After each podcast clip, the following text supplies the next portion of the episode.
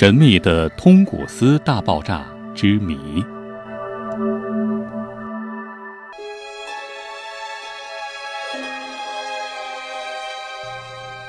一九零八年六月三十号，在西伯利亚通古斯河附近的一片偏僻的森林上空，发生了一次剧烈的爆炸。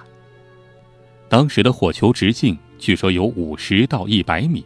它摧毁了这个地区面积达两千平方公里的针叶林，推倒了约八千万棵树木，地面为之震颤。附近的城镇离此地足有六十公里远，但玻璃纷纷被震碎。镇上的居民甚至能够感受到爆炸的热量，还有些人被炸得飞了起来。幸运的是，发生爆炸的地区人口十分稀少。官方报告中没有出现人口伤亡，不过有一名驯鹿人由于被气流掀到了空中，结果撞在一棵树上身亡，还有数百头驯鹿在这场爆炸中被烧死。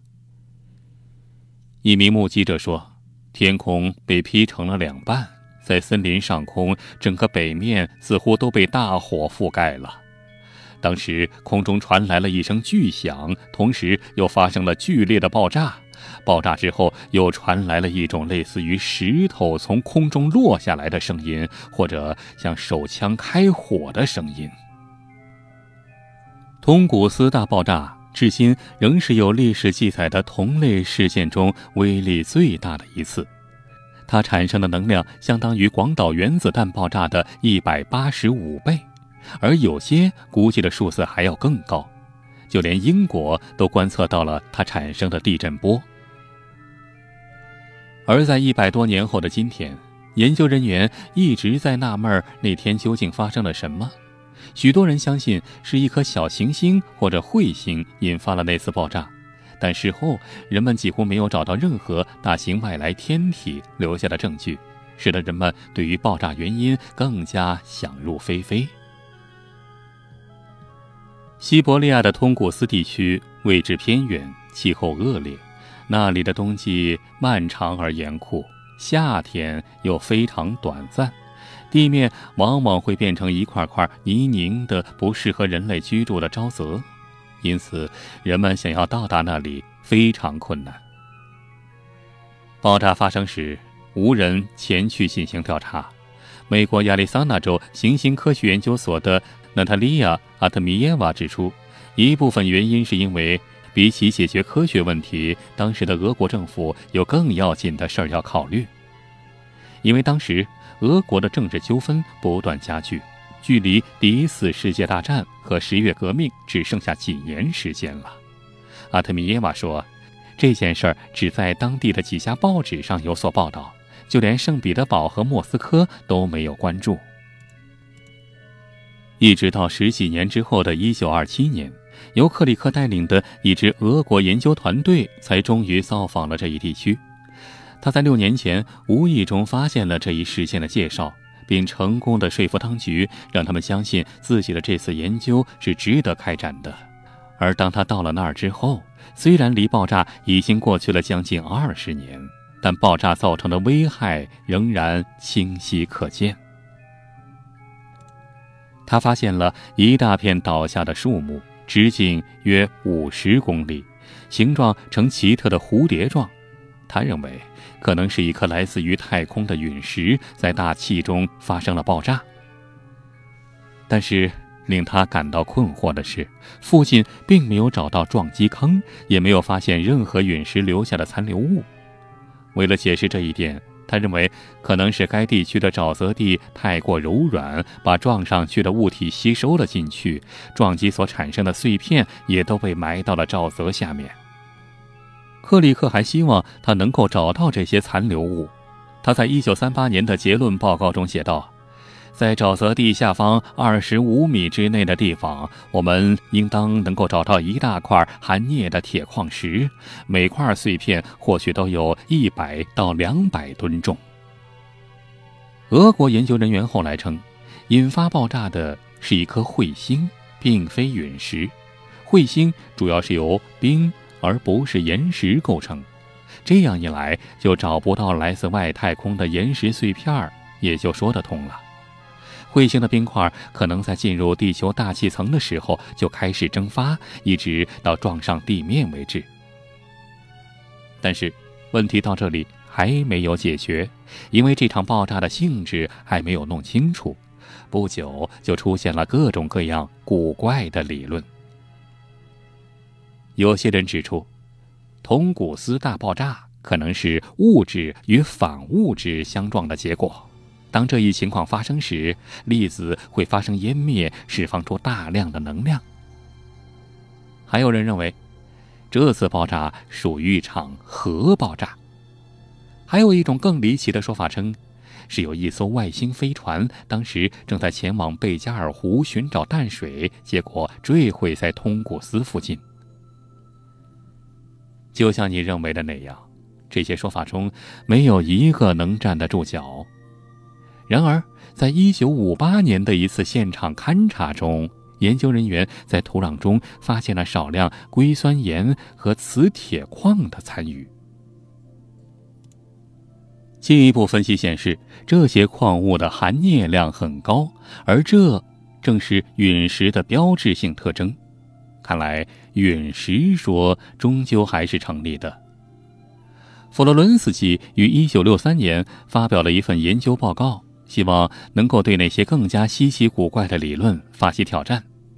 他说：“虽然我知道耸人听闻的宣传方式在吸引公众注意力方面有巨大的优势，但我们应当强调，被歪曲的事实和错误的信息所引发的兴趣是不健康的，绝不应当被当作科学知识向前发展的基础。”但是。这并没有阻止人们提出更加异想天开的点子。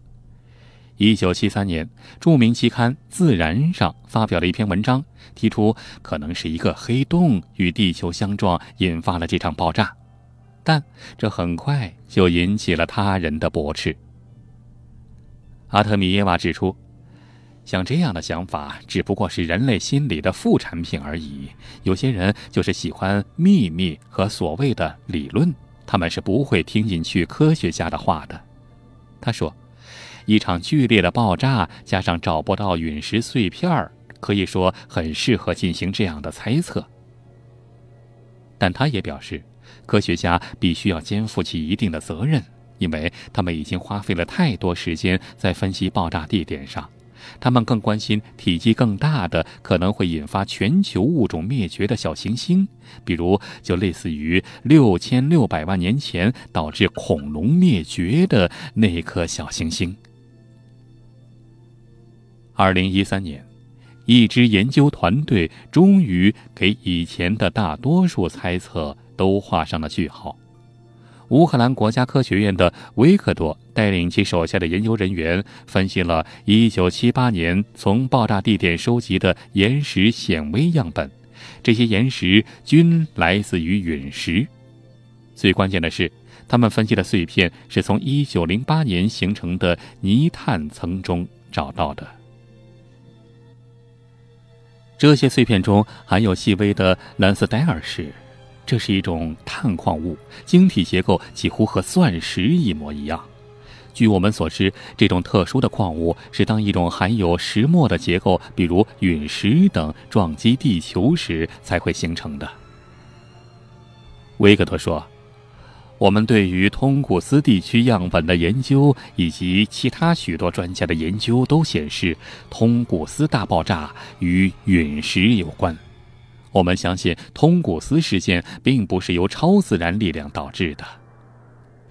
他认为最主要的问题是，研究人员一直在耗费大量时间去寻找大块岩石。他说，而我们真正需要的是要找到的是非常小的碎片，就像他和他的团队所研究的那些碎片一样。无论这些细节如何，通古斯事件的影响力至今仍然存在，人们还在不断发表与之相关的研究论文。如今，天文学家们正在利用强大的天文望远镜，寻找宇宙中有哪些朝我们飞来的岩石有引发类似事件的可能性，并对它们带来的风险进行评估。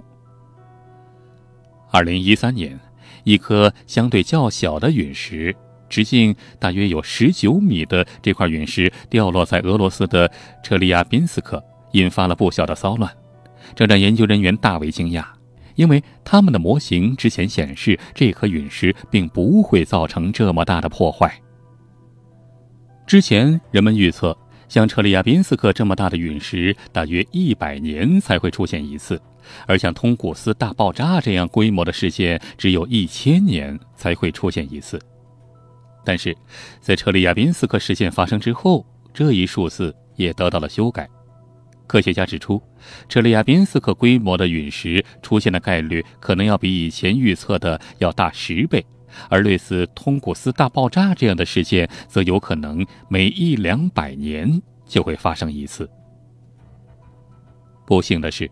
在遇到类似的事件时，我们仍然毫无抵抗能力。如果另一起像通古斯事件这样的爆炸发生在人口密集的城市上空，则可能会导致成千上万甚至多达数百万人的伤亡，而具体还要看它发生在哪里。不过，我们也不必太绝望。科学家称，发生这类事件的可能性微乎其微。况且，地球表面的大部分都被水所覆盖着。如果这样的事情再次发生的话，它几乎不可能出现在人类生活的地方附近。通古斯事件究竟是由陨石还是彗星造成的？我们也许永远都不得而知。但从某个方面来看，这根本不重要。无论是哪种情况，都会产生巨大的影响，而这样的事件很可能要再过一个世纪才会发生。好了，关于通古斯大爆炸，今天就先给您说到这儿。如果您还想看到更多精彩内容，请关注老王的微信公众号“老王讲野史”。里面有更多的精彩文章、视频、音频、珍贵绝版老照片。比如，你发送“月球”两个字，就可以看到传说中的月球背面神秘照片；发送“埃及”两个字，就可以看到古埃及神奇金字塔和传说中的时空之门；发送“香港”两个字，就可以看到香港十大奇案系列；发送“苏联”两个字，就可以看到前苏联 UFO 秘密档案的纪录片。包括您想听什么故事，都可以在微信里告诉老王。好了，更多精彩内容，请关注微信公众号“老王讲野史”。咱们呀，在微信里再见吧。